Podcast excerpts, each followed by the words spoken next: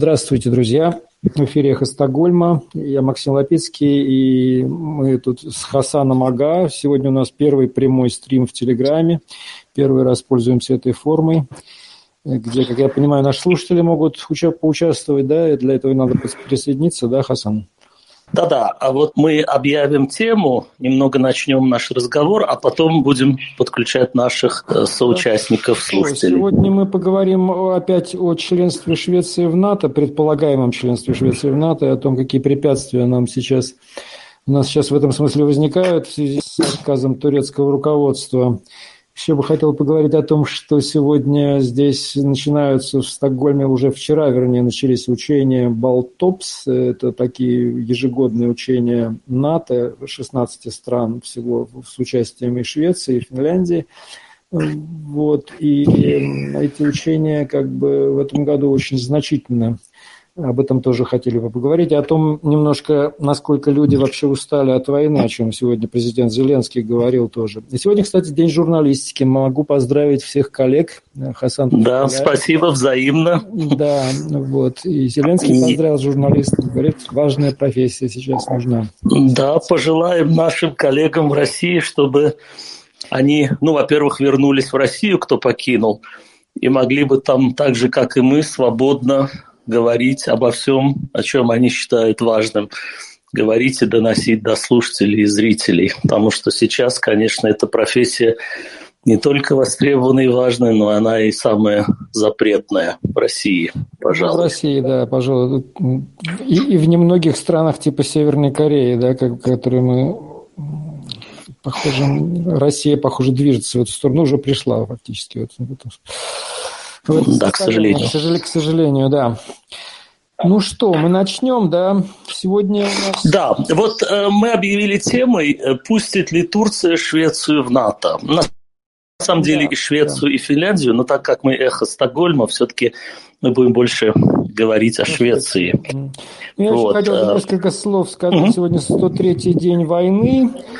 И, эм, в общем, вот это уже 103-й день мы не вещаем, но мы вещаем примерно 90 дней из этих 103, когда наш вот интернет-провайдер Банхов инициировал наше вещание.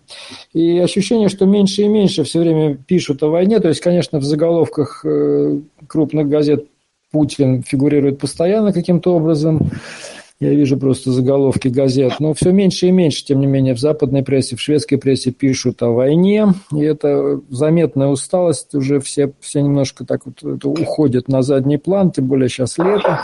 И Зеленский тоже подметил эту усталость и заметил, что многие сейчас пытаются в этой связи подтолкнуть Украину каким-то компромиссом, который, на который Украина не хочет идти, имеется в виду в переговорах с Российской Федерацией, речь идет о каких-то уступках, которые предлагают Украине, э, территориальных уступках. В общем, Украина на это идти не собирается, а собирается дальше воевать и просит только одного, просит больше вооружений. Да? И вот Швеция у нас, кстати, тоже поставлять сейчас стала более тяжелые вооружения, помимо гранатометов, гаубицы пошли из Швеции, артиллерийское оружие. Вот.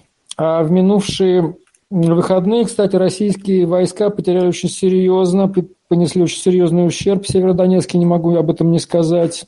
Объявили же, что взяли Северодонецк, но им тут сильно прилетело, они попали в засаду вооруженных сил Украины, и потери там опять гигантские, уже более 31 тысячи военных российских, по данным украинских ВСУ, погибли в этой войне.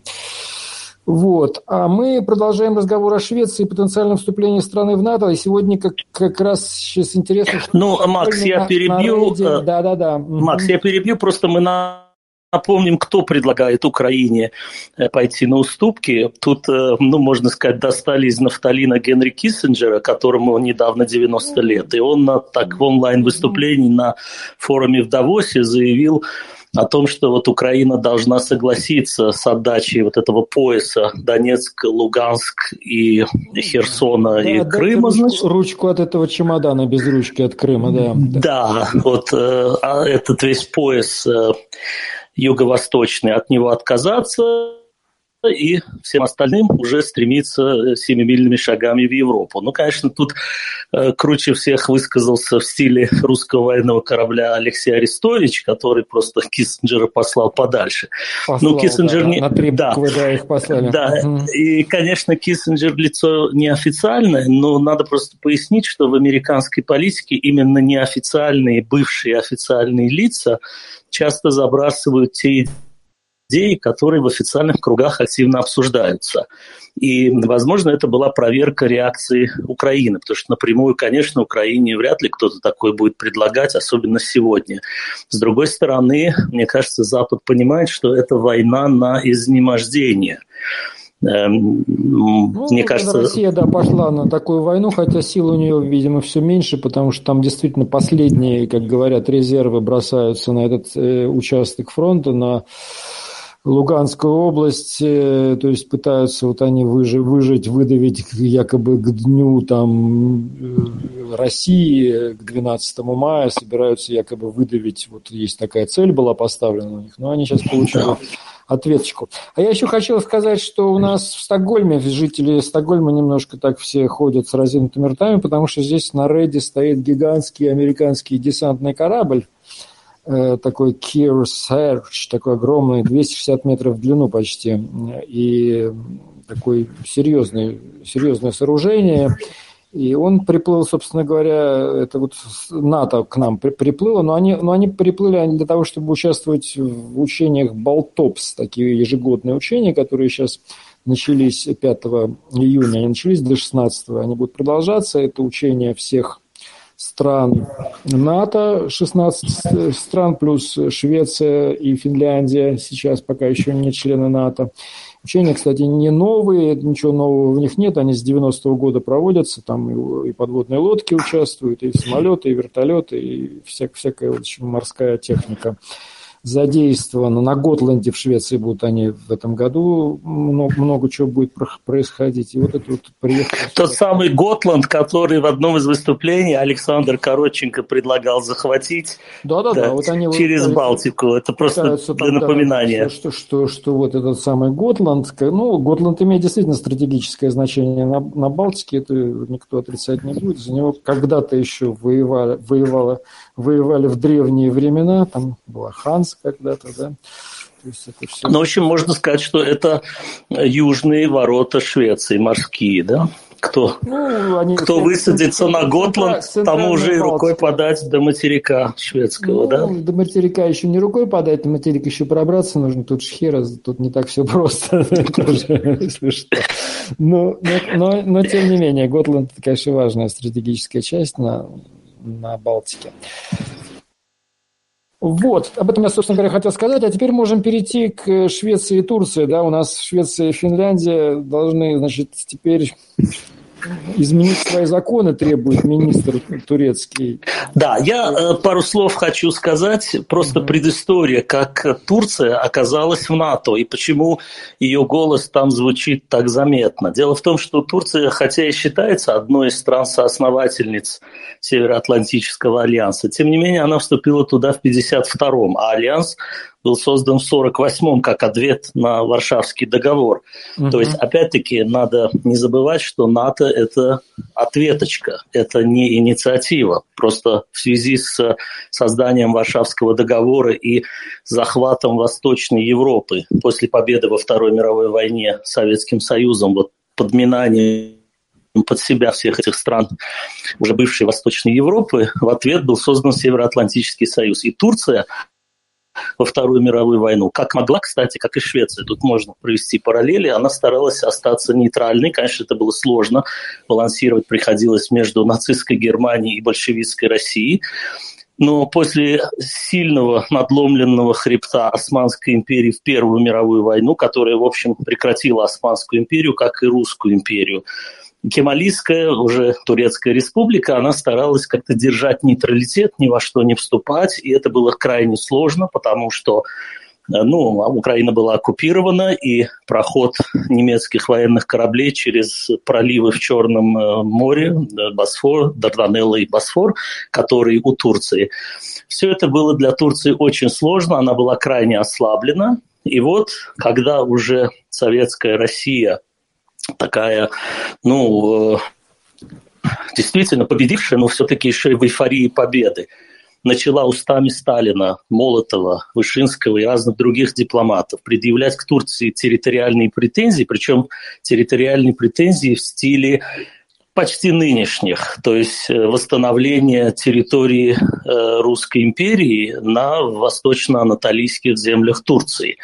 И там уже стали поговаривать о расторжении Московского и Карского мирных договоров, по которым проходит до сих пор граница Турции э, и когда-то Советского Союза. И вот Турция, просто побоявшись этих территориальных претензий, которые высказывались вполне недвусмысленно, и даже были предложения, так сказать, наказать Турцию и вообще на Дарданеллах открыть военную базу э, морскую Советского Союза, она попросилась в 1952 году в НАТО и была с удовольствием НАТО принята, поскольку сразу эти проливы и контроль над ними переходил под влияние НАТО.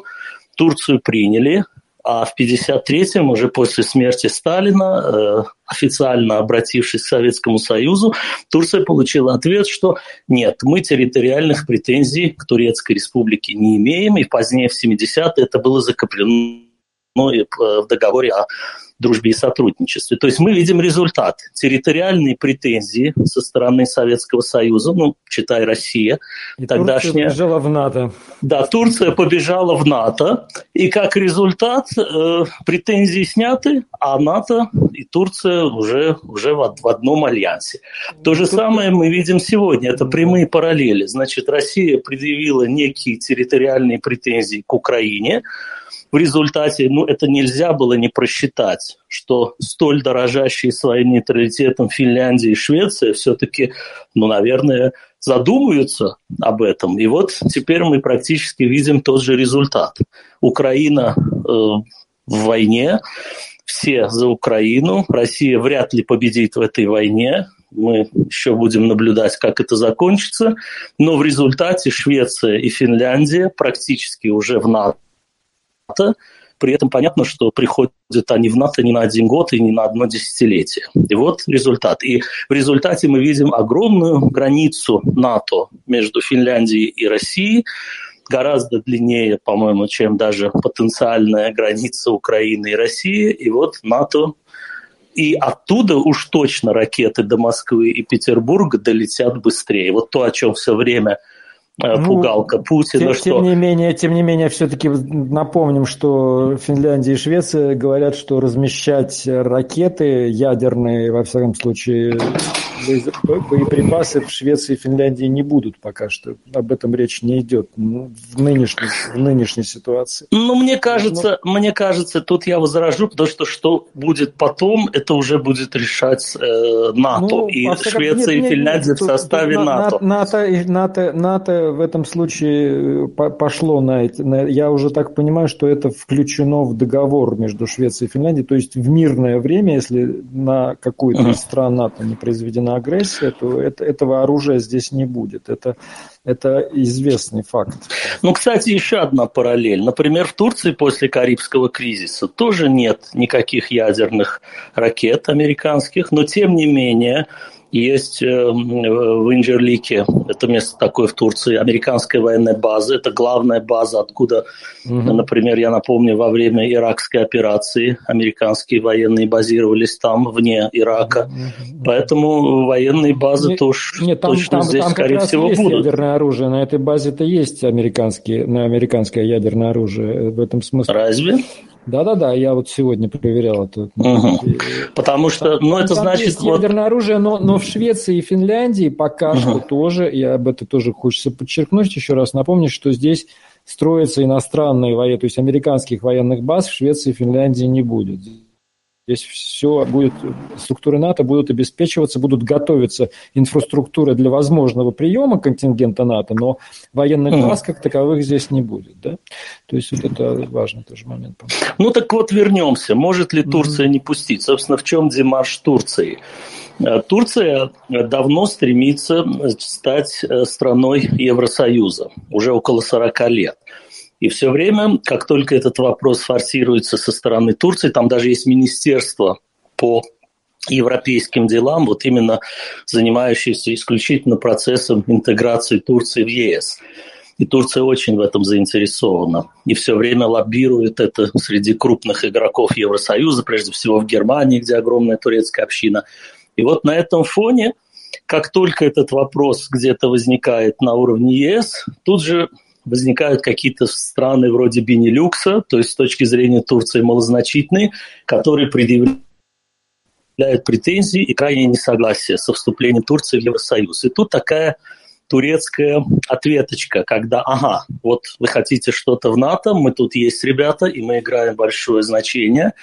И, конечно, это все, как всегда в политике, это все политический торг, выставлен целый список определенных претензий со стороны Турции, они как бы к Финляндии и Швеции, но на самом деле к Финляндии и Швеции там только один пункт касательно курдских организаций, которые ну, должны ну, официально с точки зрения Стамбула быть признаны террористическими. Но ну, есть да, масса претензий. РПК, РПК, РПК, да, и да. УПГ. Тур, да, Курдская рабочая от, партия. И, и отряды народной самообороны сирийские, да, Курдистан. Да, сирийские курдские отряды, которые Турция всегда приписывает именно к подразделениям э, ПКК. Ну, то есть а, а здесь, здесь они получили убежище, и, в общем, по шведскому закону закону как бы шведский праксис не позволяет выдавать даже подозреваемых террористов на самом деле. То есть здесь uh ситуация такая, что если человеку грозит э, тюрьма или смертная казнь в какой-то стране другой, то, то его могут здесь судить, могут его здесь посадить за эти преступления, если он действительно совершил их, но выдать его такую страну, как Турция, они не могут. И, не, ну и более да. того, ведь э, ПКК и курдская, вот курдская рабочая партия, называемая ПКК на, на курдском и турецком. Она ведь действует... С... Думаю, да? да, она ведь действует с 80-х годов. И поэтому многие люди, бежавшие с тех пор, они, а причем надо сказать, что отношение к курдам в Турции менялось, и за последние годы оно значительно смягчилось. Есть государственный канал на курдском языке, а когда-то он был под запретом. И многие эти люди просто уже давно граждане Швеции, и при этом они здесь могут объединяться по своим политическим интересам, у них есть телеканал спутниковый вещать, поэтому это все вызывает неудовольствие Турции, но что с этим может сделать Швеция, если это ее граждане и это ну, их вот, волеизъявление, вот, это сложно. Все-таки Швеция идет на какие-то уступки, потому что сейчас, вот я как раз тоже читал это сообщение, что Финляндия и Швеция э, начинают менять закон, во всяком случае закон о терроризме. Я просто тут вот сейчас эта новость появилась, да, о том, что Швеция и Финляндия и с 1 июля вступает в силу новый закон, о, связанный с терроризмом, о преступлениях по категории терроризм. Uh-huh. И вот просто я сейчас процитирую Ан Линде. Она пишет, больше людей, представляющих квалифицированную угрозу безопасности, смогут быть депортированы. Увеличенное наказание практически за все преступления, связанные с терроризмом. Что касается криминализации, одно из наиболее важных изменений заключается в том, что все умышленные преступления и покушения на преступления могут быть террористическими преступлениями при условии, что они могут нанести серьезный ущерб стране или межправительственной организации и совершены в террористических целях. Это Анна Линде, министр иностранных дел Швеции. Вот такое заявление. Но это довольно обтекаемое, я бы сказал, бюрократ... это, бюрократическое. Уже, ужесточение закона в этом смысле есть. Это, это как раз уступка Тур, Турции в этом, в этом вопросе. Это uh-huh. то, то, что Швеция, то, что Швеция хочет каким-то образом. И, и там же еще речь идет о эмбарго на э, поставки вооружений в Турцию, да? Это касается да. как шведских вооружений, так и вооружений. Как, как бы Швеция считается, что Швеция таким как бы способствовала тому, что Евро, Европейский Союз перестанет тоже введет эмбарго против Турции в связи вот с агрессией против курдов, которая была э, совершена против кур- кур- кур- курдских районов. И, соответственно, было введено это эмбарго, и как бы Швеция была ведущей, вот за это тоже как бы Турция не очень жалует шведскую, шведскую эту вот политику. И, соответственно, сейчас строит препоны, я так понимаю. Да, ну, есть еще и другие моменты, которые, за которые с Турцией будет говорить уже не Швеция и Финляндия, а Соединенные Штаты. Это, во-первых, признание Турции по закупке у России системы С-400. Именно поэтому Турция была наказана и не получила Эм, во-первых, самолеты F-16, и были еще поставки F-35. И вот э, это пытается разблокировать Эрдоган, поскольку... Ну, естественно, сейчас у него как бы козырь на руках, это то, что... Вы... Да, сейчас у него есть козырь, и, э, конечно, он, э, ну, здесь трудно судить. С точки зрения его личных и амбиций и турецких интересов, они, конечно, пользуются моментом.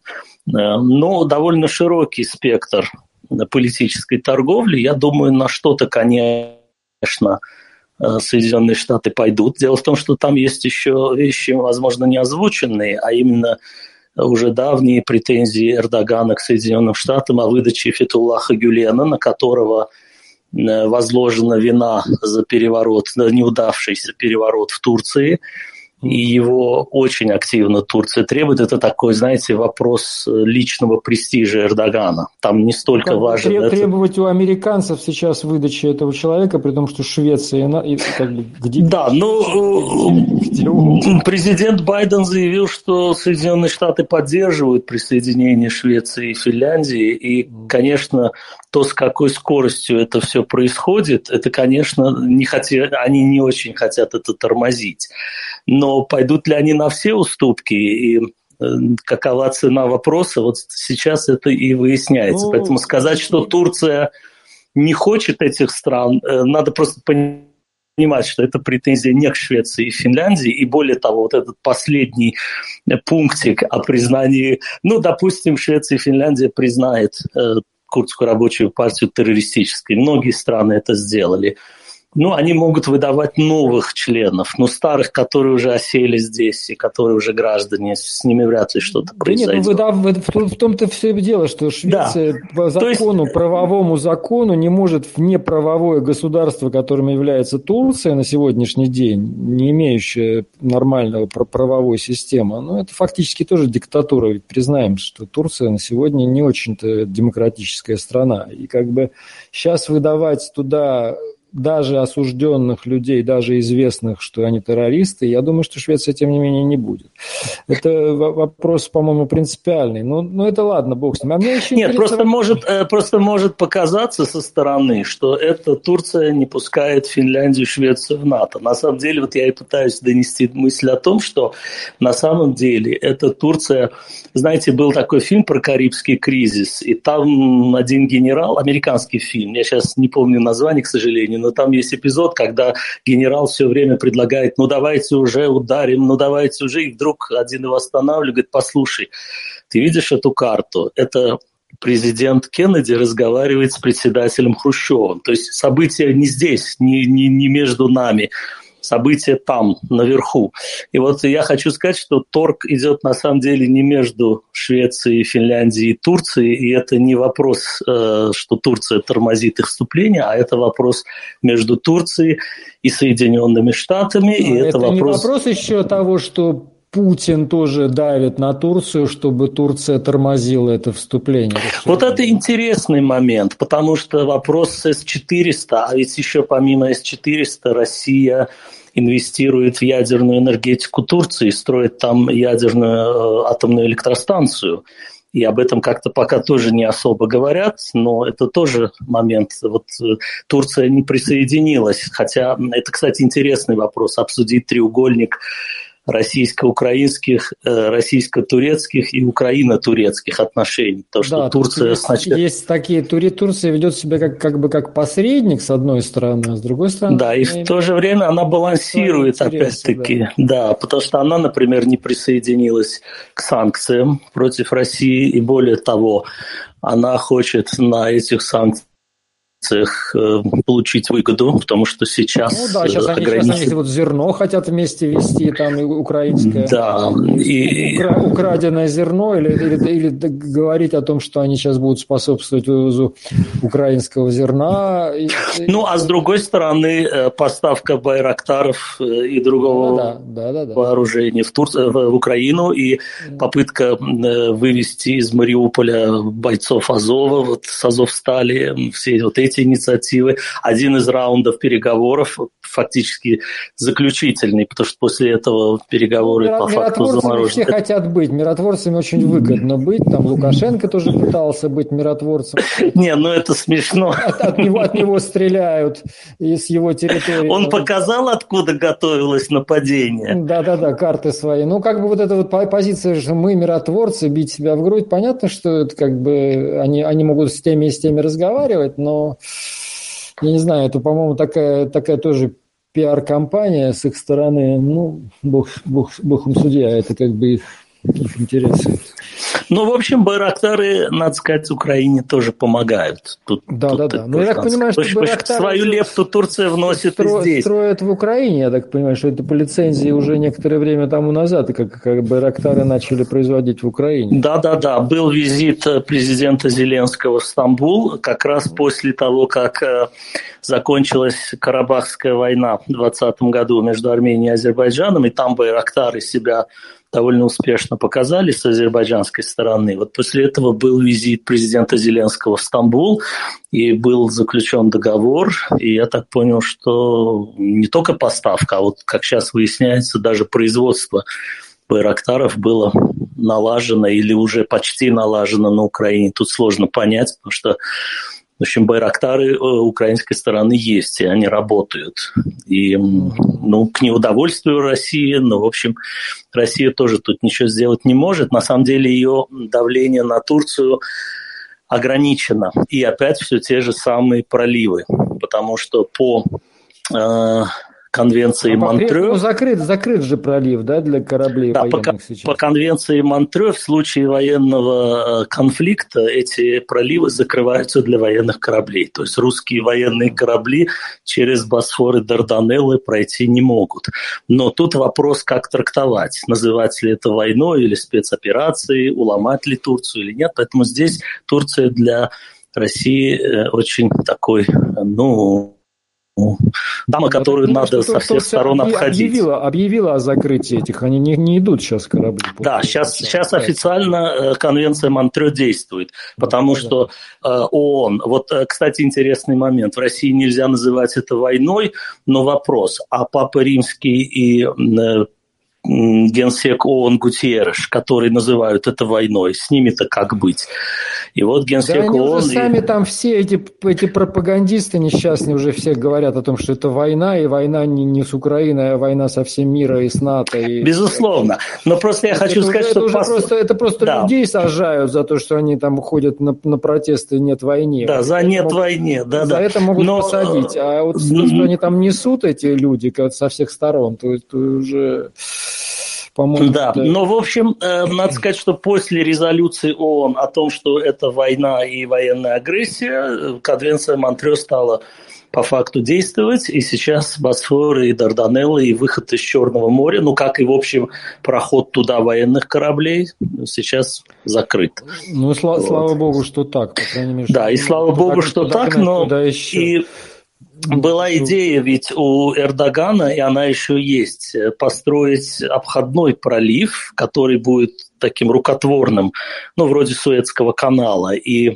он претендовал на то, что поскольку это не естественный пролив, а рукотворный, то на него конвенция Монтрео распространяться не должна. Но, к счастью, до этого еще далеко. Там еще рыть не начали и такого альтернативного пролива нет. Э, мне кажется, вот поэтому все-таки бои идут э, больше на земле, чем на море.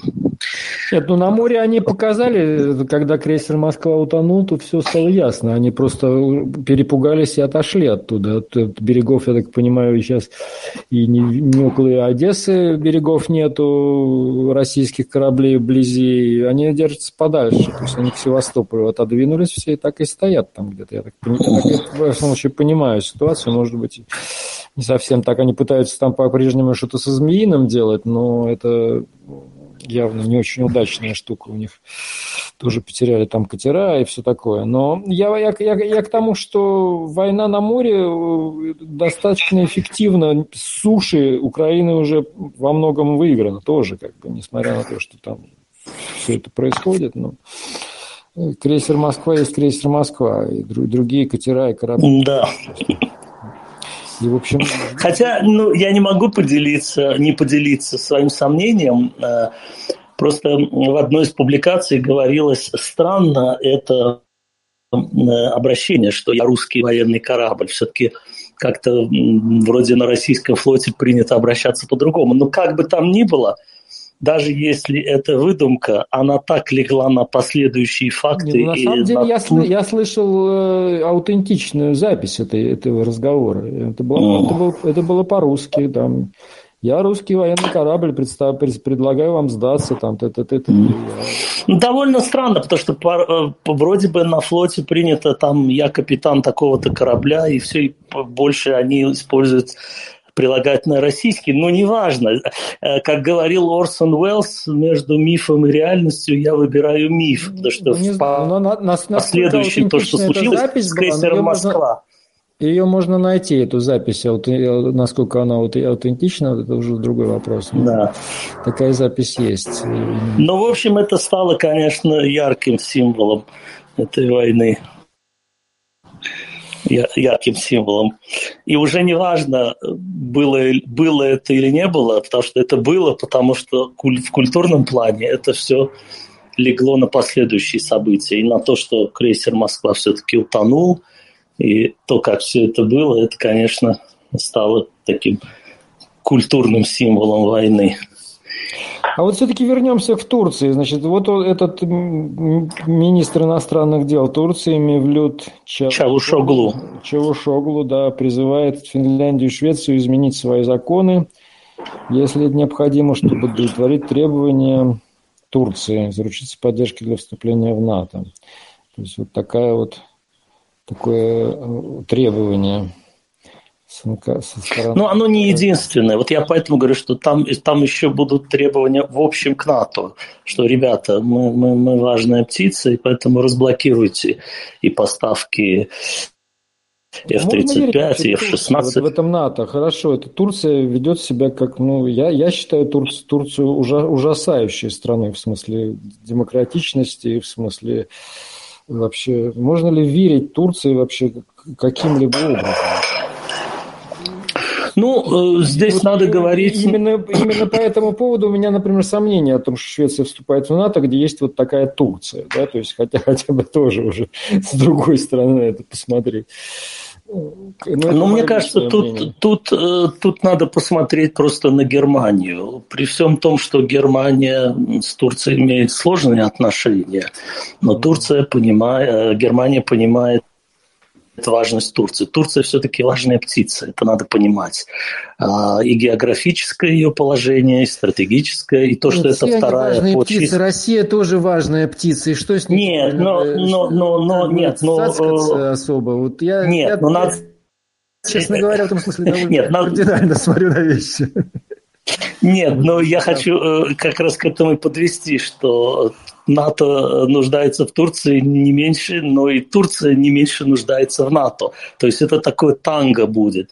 Поэтому мне кажется, что здесь не только Турция будет играть первую скрипку, но и НАТО, потому что Турция нуждается в НАТО, и особенно сейчас как никогда э, именно вот в такой глобальной обстановке, потому что война на самом деле от Турции идет очень-очень недалеко, и более того, совсем еще недавно, это очень важно напомнить, во время Карабахской войны 20 года, которая длилась 44 дня и закончилась победой Азербайджана, Турция считалась, ну, фактически ну, полупризнанным официальным, уча... не только, не, но полупризнанным участником войны.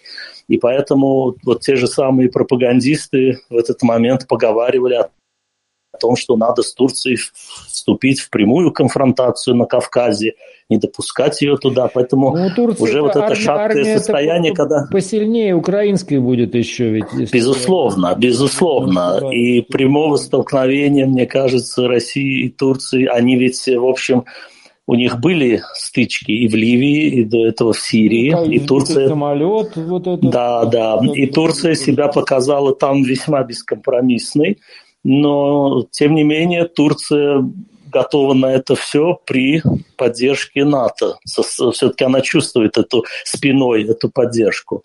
Она ей нужна. Поэтому здесь не только предложения и требования Турции, но это еще и какие-то где-то да, где-то нет, уступки и не уступки НАТО. И почему я говорю Германия? Потому что Германия – это как раз та страна Евросоюза, которая, с одной стороны, является открытым противником вступления на э, Турции в Евросоюз, а с другой стороны она активно ведет с Турцией работу, и вот многочисленные визиты Ангелы Меркель к Эрдогану, потому что был кризис с беженцами, то есть они работают с Турцией. Поэтому мне кажется, что ну, понятно, Швеция и Турция в одной организации, они могли бы Важный игрок очень, конечно. Да, поэтому мне кажется, Швеция и Турция в одной организации, ну, они будут, они должны, что называется, здесь непочатый край работы для дипломатов. И мне кажется, Ой, что Швеция могла бы все-таки как-то повлиять на все то, что ей не нравится.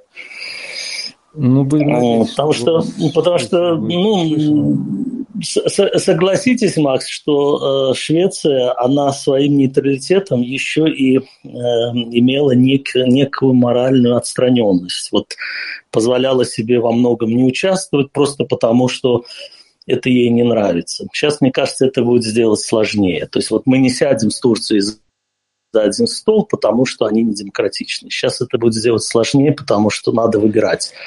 Либо либо не садиться ни с кем и не иметь поддержки, либо сесть с кем-то, кто тебе не очень нравится, но как говорится, знаю, скрипя я, сердцем идти. Я сужу по, по своему опыту, что от токсичных людей надо держаться подальше, и от таких вот стран тоже, может быть, держаться подальше. Это просто как, как, как такой просто человеческий уровень общения, также межгосударственный уровень общения. Ну да, на человеческом уровне это работает, а вот на государственном...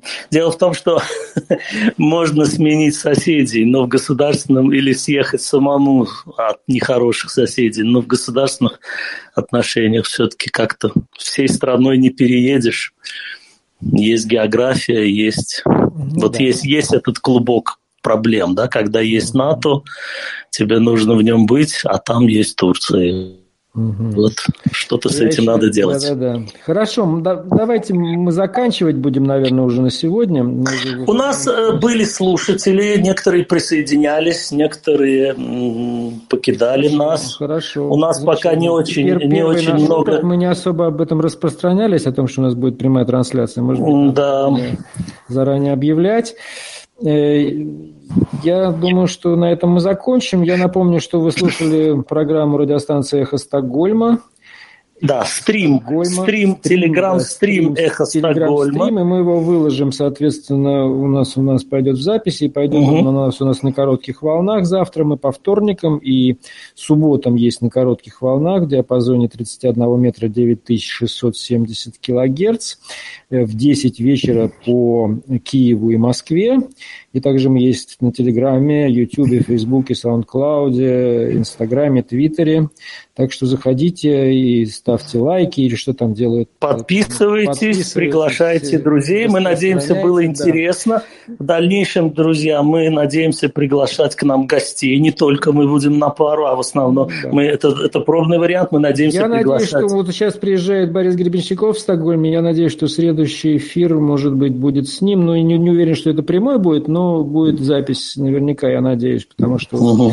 БГ тут приезжает, и концерт он в Стокгольме дает, кстати, если кто-то услышит нас из Стокгольма, то еще не поздно купить билеты 8 числа в 7 вечера Это будет концерт у него в место, которое называется Слакт Щуркан. Это Слакт угу. Единственный, надо сказать, концерт. Так что в Стокгольме, да, концерт. кто желает принять участие, вот, не упустите. Что... Угу. Хорошо. Вот. Спасибо, спасибо, спасибо всем, кто слушал. Спасибо Надеемся, в следующих программах подключим вас к эфиру. Спасибо, Максим Лапицкий, Хасан Ага, Хасан Ага Стокгольма. Да, Стокгольма. Всего доброго, до свидания. Всего хорошего.